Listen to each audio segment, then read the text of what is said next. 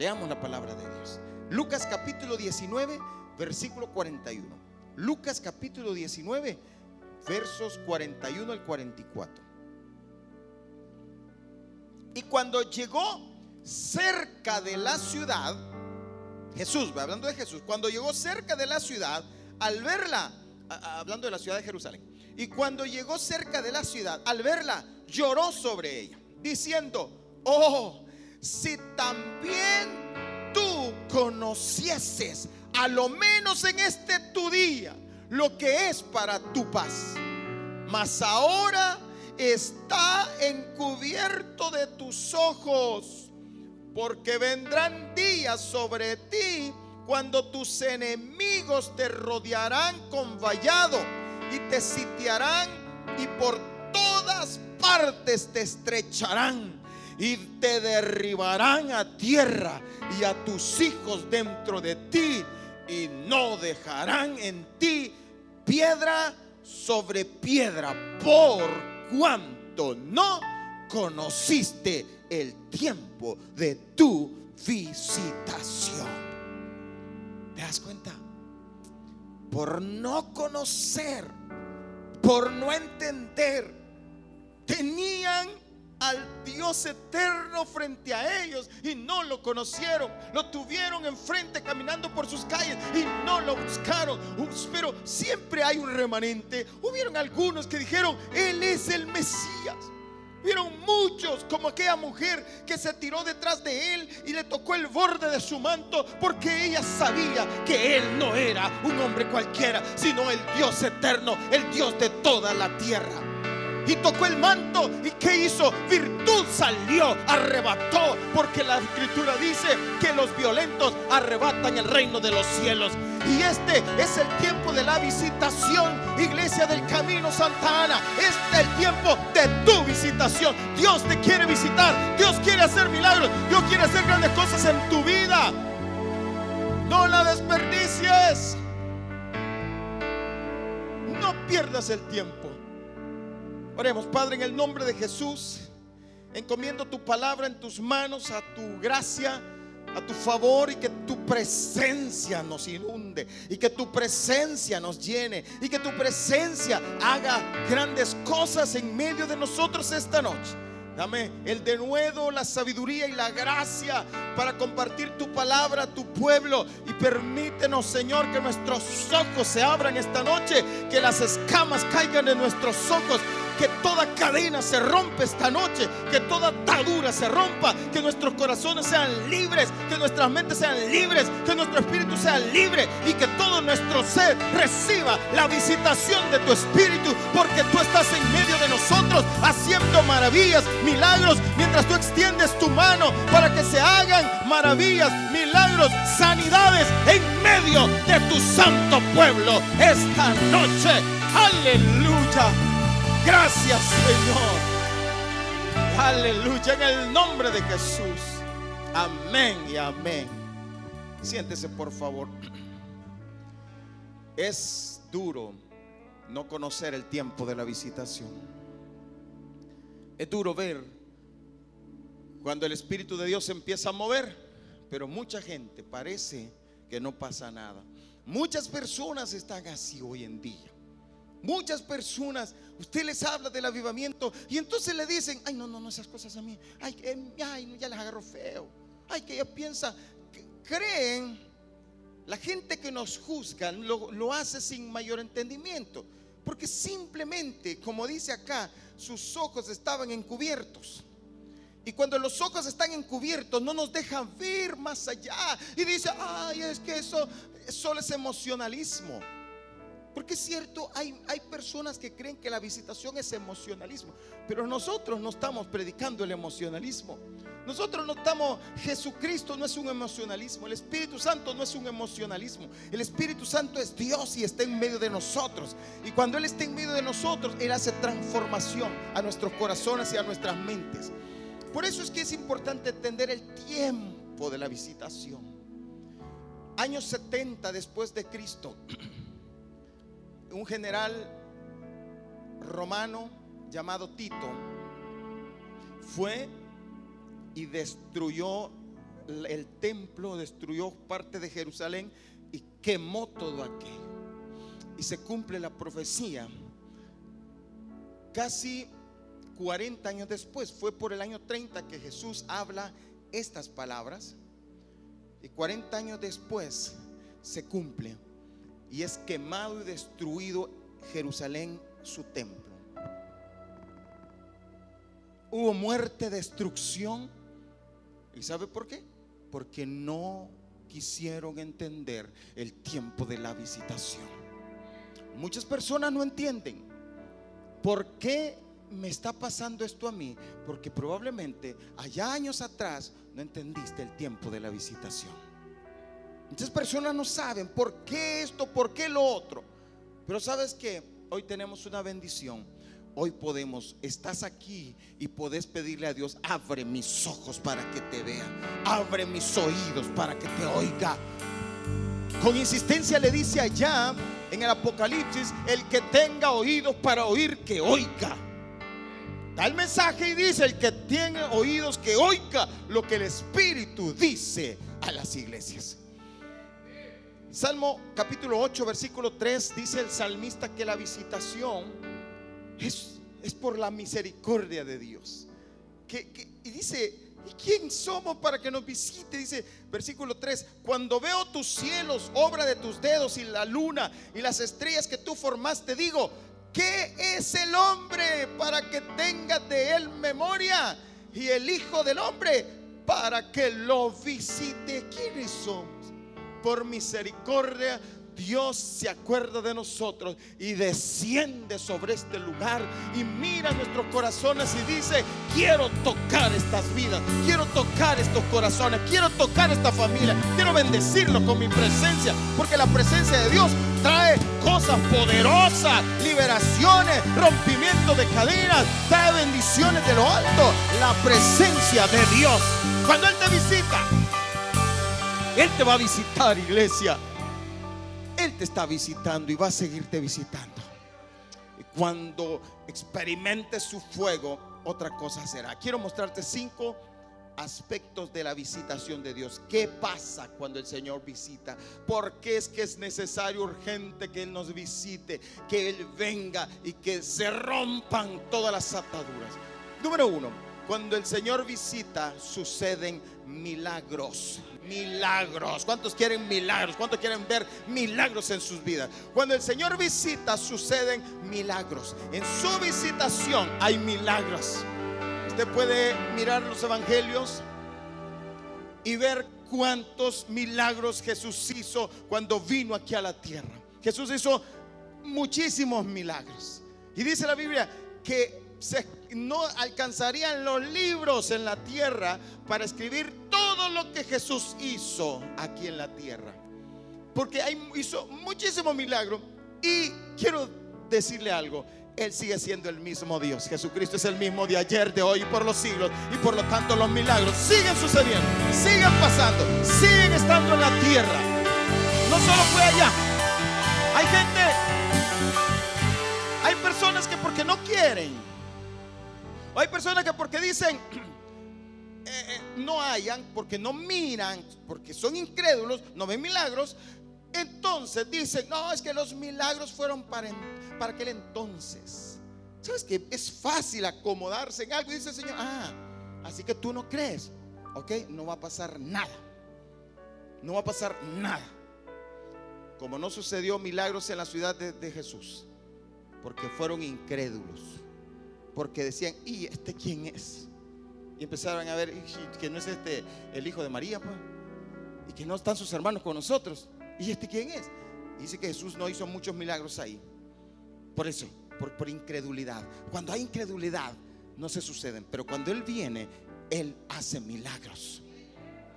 Aquí pasamos a testificar, muchos, muchos han pasado a testificar de los milagros que Dios ha hecho en estos días. No allá en el año 1300, no. Ahora los milagros que Dios hace hoy, aquí, milagros de sanidad, de restauración, de provisión, milagros de salvación, milagros que usted ha visto y sigue y seguirá viendo. Porque Dios es el mismo. Los milagros no se van a detener. Amén. Así que Génesis capítulo 21 Veamos algunos milagros. Génesis capítulo 21. La Biblia dice, y visitó Jehová a quién? A Sara. ¿Qué hizo el Señor? La visitó. ¿Y qué sucedió cuando la visitó? Como había dicho, e hizo Jehová con Sara como había hablado. Y Sara concibió y dio a Abraham un hijo. ¿En qué momento? En su vejez, en el tiempo que Dios le había dicho. ¿Cómo era eh, eh, Sara? Estéril, estéril. La mujer era estéril. Y Dios hizo un milagro en el vientre de una mujer estéril que ya había perdido su deseo y todo como mujer.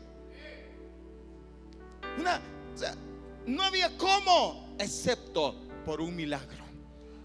Hay muchas cosas en tu vida que dijiste, es de más, ya es imposible. Pero te digo algo, y dice la escritura, para Dios nada es imposible. Para Dios todo es posible. Para Dios todo, si lo crees, todo es posible. Porque al que cree, todo le es posible. Al que cree, todo le es posible. Y tienes que aprender a creer.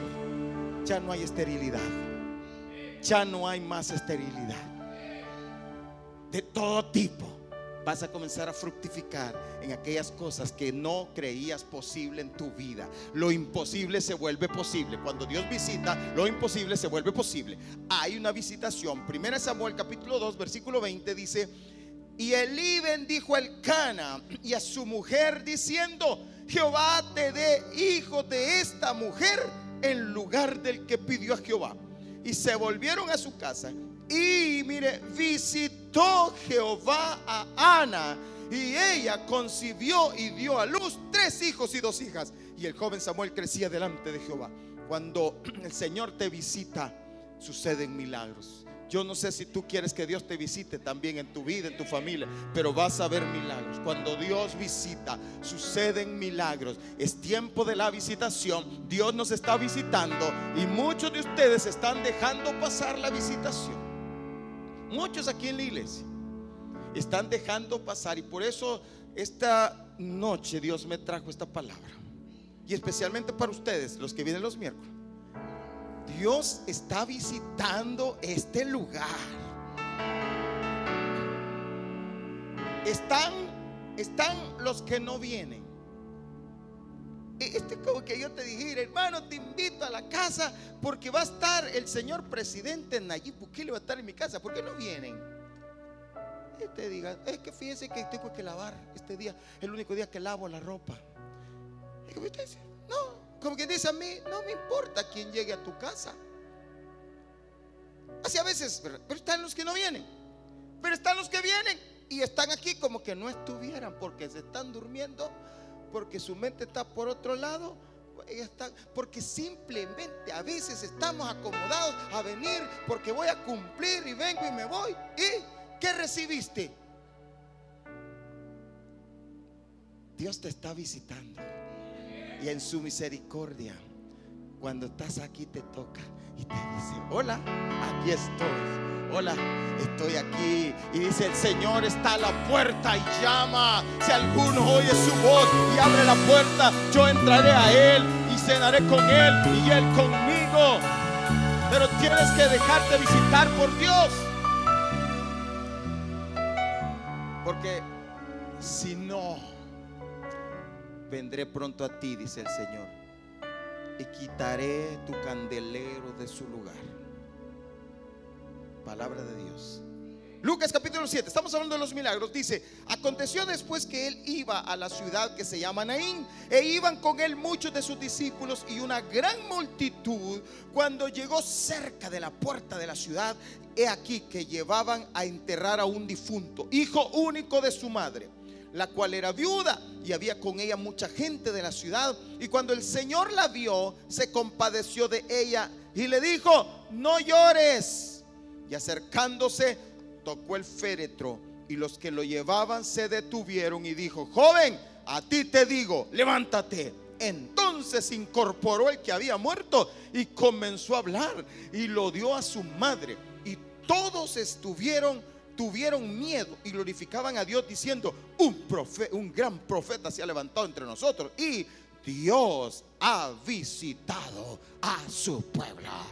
Cuando Dios visita, también hay resurrección de muertos. Oiga esto. Yo he oído testimonios. Nosotros estuvimos con el pastor, ¿cómo se llama? El de África, ¿cómo se llamaba? Motombo, de apellido Motombo. Y este hombre de Dios nos pasó videos de testimonios de donde habían eh, un niño, llevaban un niño muerto, oraron por él y el niño resucitó. Y estamos viendo, hermano, las resurrecciones no son cosa de aquel entonces, es que el mismo poder de Dios es el mismo que está aquí, pero nos falta esa fe, esa convicción de arrebatar la visitación, es decir, tú estás aquí, Señor, hazme un milagro y levantar a los muertos. Dios está allí. Y yo sé que vamos a ver nosotros estos milagros, porque Dios está en medio de nosotros. Segundo, cuando el Señor visita hay liberación. Diga conmigo liberación. Dígalo más fuerte, liberación. Liberación es que el Señor te, te rompe cadenas, que el Señor liberta a los cautivos, que el Señor abre puertas de las cárceles. Hay muchas personas, muchas y no habla el mundo, porque obviamente el mundo está bajo el mando de Satanás. Tenemos que entender esto. Tenemos que entender que escrito está, nuestra lucha no es contra carne y sangre, sino contra qué? Contra principados, potestades, contra las huestes de las tinieblas de este mundo, contra principados de maldad. Todo eso es contra lo que luchamos a diario. Estamos en guerra. A veces la iglesia se siente y, no, y, nos han hecho creer, ya recibió a Cristo, pues, se va a ir al cielo, esto, y creemos que es esto. No, hay un infierno que pelea, que batalla contra la iglesia. Pero está una palabra que dijo Jesús y dijo, esta es la iglesia. Y dijo que las puertas del Hades no van a prevalecer contra la iglesia. Las puertas del infierno no van a prevalecer contra la iglesia de Dios. Porque Dios le visita, porque Dios le da liberación. No van a prevalecer. Pero a veces creemos que no, no pasa nada.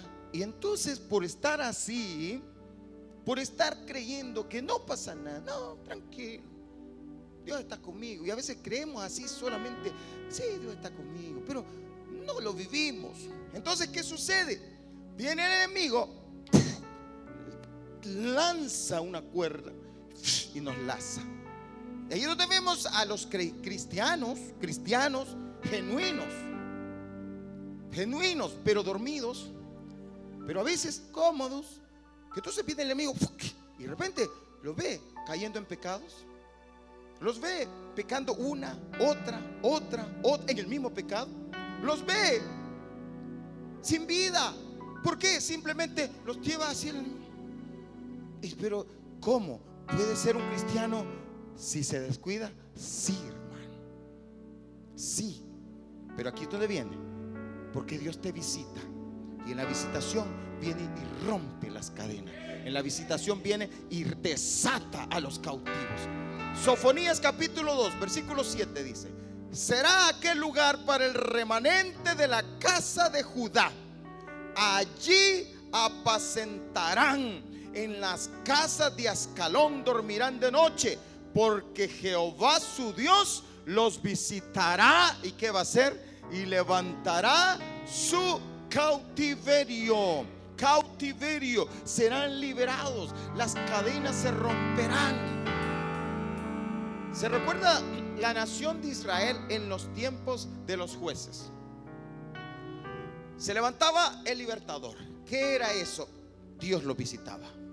Dios lo visitaba. Porque estaban cautivos. Dios los visitaba.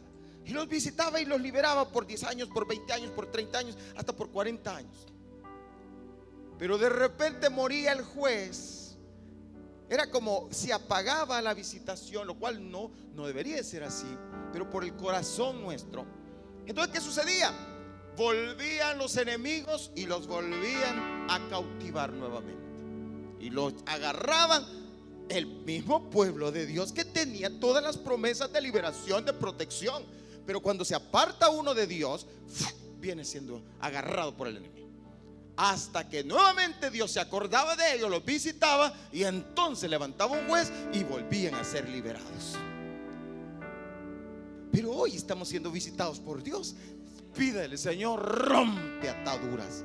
Isaías 61 dice, versículo 1, el Espíritu de Jehová el Señor está sobre mí, porque me ungió Jehová y me ha enviado a predicar buenas nuevas a los abatidos, a vendar a los quebrantados de corazón, a publicar libertad a los cautivos y a los presos, apertura de la cárcel. Y eso es lo que Dios hace en una visitación. rompe las cadenas, comienza a traer liberación, comienza a abrir puertas de las cárceles y todos los cautivos empiezan a salir de las cárceles y comienza Dios a traer, a ver, y aquellos hombres, aquellas mujeres, esos son los que mantienen el avivamiento, esos son los que dicen, Dios me ha hecho libre, yo estoy libre, Dios está restaurando mi vida, mi casa, mi familia, y comenzás a ver la restauración de tu familia, de tu vida y de todo. ¿Por qué? Porque Dios rompe las cadenas. Primera de Juan 3:8 dice, el que practica el pecado es del diablo, porque el diablo peca desde el principio. Para esto apareció el Hijo de Dios, para deshacer las obras del diablo. Para eso te visita Dios, para deshacer las obras del diablo. Para eso visita Dios tu casa, para deshacer las obras del diablo en tu casa. Para eso visita tu negocio, para deshacer las obras del diablo ahí en ese negocio. Para eso visita la iglesia, para deshacer las obras del diablo ahí en la iglesia. Para eso visita tu vida, para deshacer las obras del diablo ahí en tu vida. No más vas a ser cautivo del diablo. Porque Dios te está visitando Tercero, cuando el Señor te visita, sí, tercero, ¿verdad? Hay revelación de su palabra. Revelación. Hay muchos que, que critican cuando hay un avivamiento y creen que el avivamiento es solo emocionalismo y no hay palabra y creen que no es revelación. Es todo lo contrario. La visitación viene revelación de la palabra. Cuando hay visitación de Dios, cuando viene avivamiento, lo que viene es te empieza a revelar, te da hambre por su palabra y comienza a revelarte el libro. Hay mucha gente que lee la Biblia todos los días, pero sin revelación. No te sirve de nada. Porque necesitamos la revelación. Porque es el Cordero el que revela, el que quita los sellos y que te da a conocer la palabra. Por eso la visitación hace algo, revela la palabra y traigo entendimiento, una comprensión. Yo ya los he comentado cómo Dios me está abriendo el entendimiento de las escrituras. Y yo comienzo a ver, digo, wow, y esto no lo había visto así, pero Dios me está revelando la palabra. Dios me está revelando todos los días y leo todos los días porque Dios está llenándome de hambre y sed de su palabra. ¿Por qué? Porque Él me está visitando. Y porque Él me está visitando, yo también le transmito lo que Dios está poniendo en mi corazón. Y también Dios lo está visitando a usted. Y usted le va a transmitir a otro, a sus hijos y a los hijos de Porque Dios nos está visitando. Porque Dios está trayendo un tiempo de avivamiento a esta nación, a esta iglesia.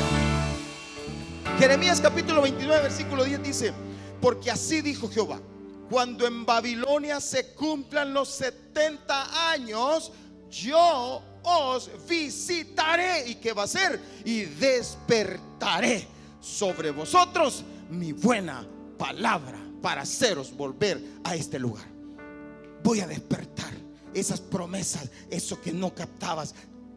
Y viene y se empieza a abrir el entendimiento. Y vas a decir, wow. Y tú lo que dice Dios. Nos podemos hablar con mi esposa y empezamos a hablar las cosas de Dios. Y en medio de las pláticas empezamos a descubrir revelaciones de Dios esto es lo que Dios me estaba mostrando. Y ella me dice, esto es lo que Dios me estaba mostrando a mí. Y comenzamos a, fluir la revelación. Porque cuando viene avivamiento, nuestras pláticas hasta eso van a cambiar.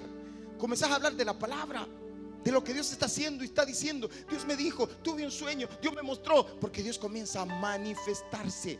Eso es avivamiento. Número cuatro, cuando el Señor visita hay abundancia de provisión. Dios te envía abundante. Comienzan a ver milagros de multiplicación. Cuando empiezas a ver la visitación de Dios, tienes el poder porque Dios está ahí en medio de ti. Tienes el poder para declarar abundancia sobre tu casa, abundancia en tu refrigeradora, abundancia en tu alacena, abundancia cuando te dan el salario. Porque Dios provee. Miren, capítulo 1 de Ruth, versículo 1. Aconteció en los días que gobernaban los jueces que hubo hambre en la tierra y un varón de Belén de Judá fue a morar en los campos de Moab.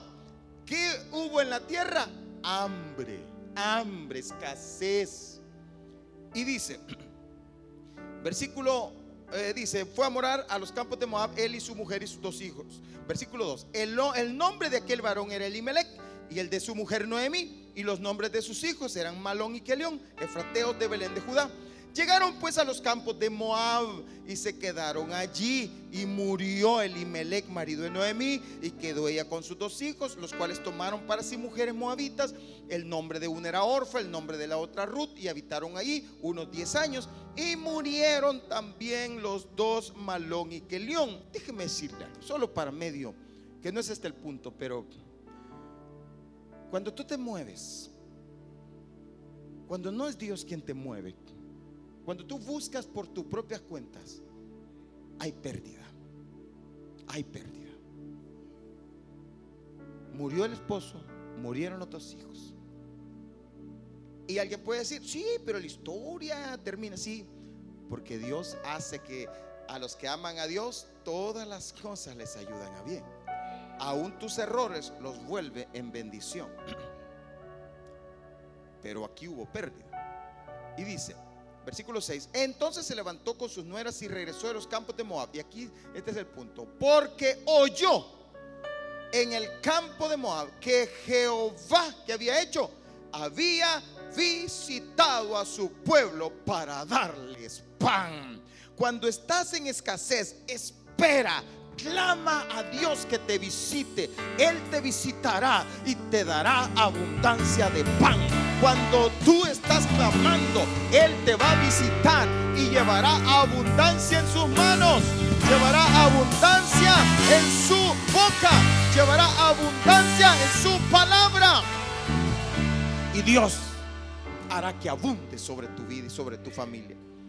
Y estaba visitando. ¿Por qué se fueron? Si Dios iba a visitar su nación, su pueblo. Y visitó. Pero entonces dice en versículo 7, salió pues del lugar donde había estado y con ella sus dos nueras y comenzaron a caminar para volverse a la tierra de Judá, porque ahí estaba la visitación. Ahí estaba, hermano. Y mire cómo era la visitación. Después de haber hambre, en el versículo 22 dice, así volvió Noemí y Ruth, la moabita, su nuera con ella, volvió de los campos de Moab y llegaron a Belén al comienzo de qué? De la siega de la ceba. Había bendición. Cuando Dios visita, las tierras empiezan a producir. Cuando Dios visita, los negocios comienzan a producir. Cuando Dios visita, multiplicación de finanzas comienzan a suceder. Cuando Dios visita, vas a ver la mano de Dios sobre tu vida, que no te faltará nada, porque Jehová es tu pastor y nada te faltará. Quito, cuando el Señor visita, corre el río de Dios por todas partes. Hay un fluir de su río. Hay un fluir del río de Dios que llena las corrientes, que empapa los surcos y comienza el mover del Espíritu de Dios y comienza el río de tal manera que el que está ahí, el río lo toca, el río lo llena. Salmo 65, versículo 9 dice la palabra, visitas la tierra y la riegas, en gran manera la enriqueces con el río de Dios lleno de aguas. Preparas el grano de ellos cuando así la dispones. Haces que se empapen sus surcos, haces descender sus canales, la ablandas con lluvias, bendice sus renuevos.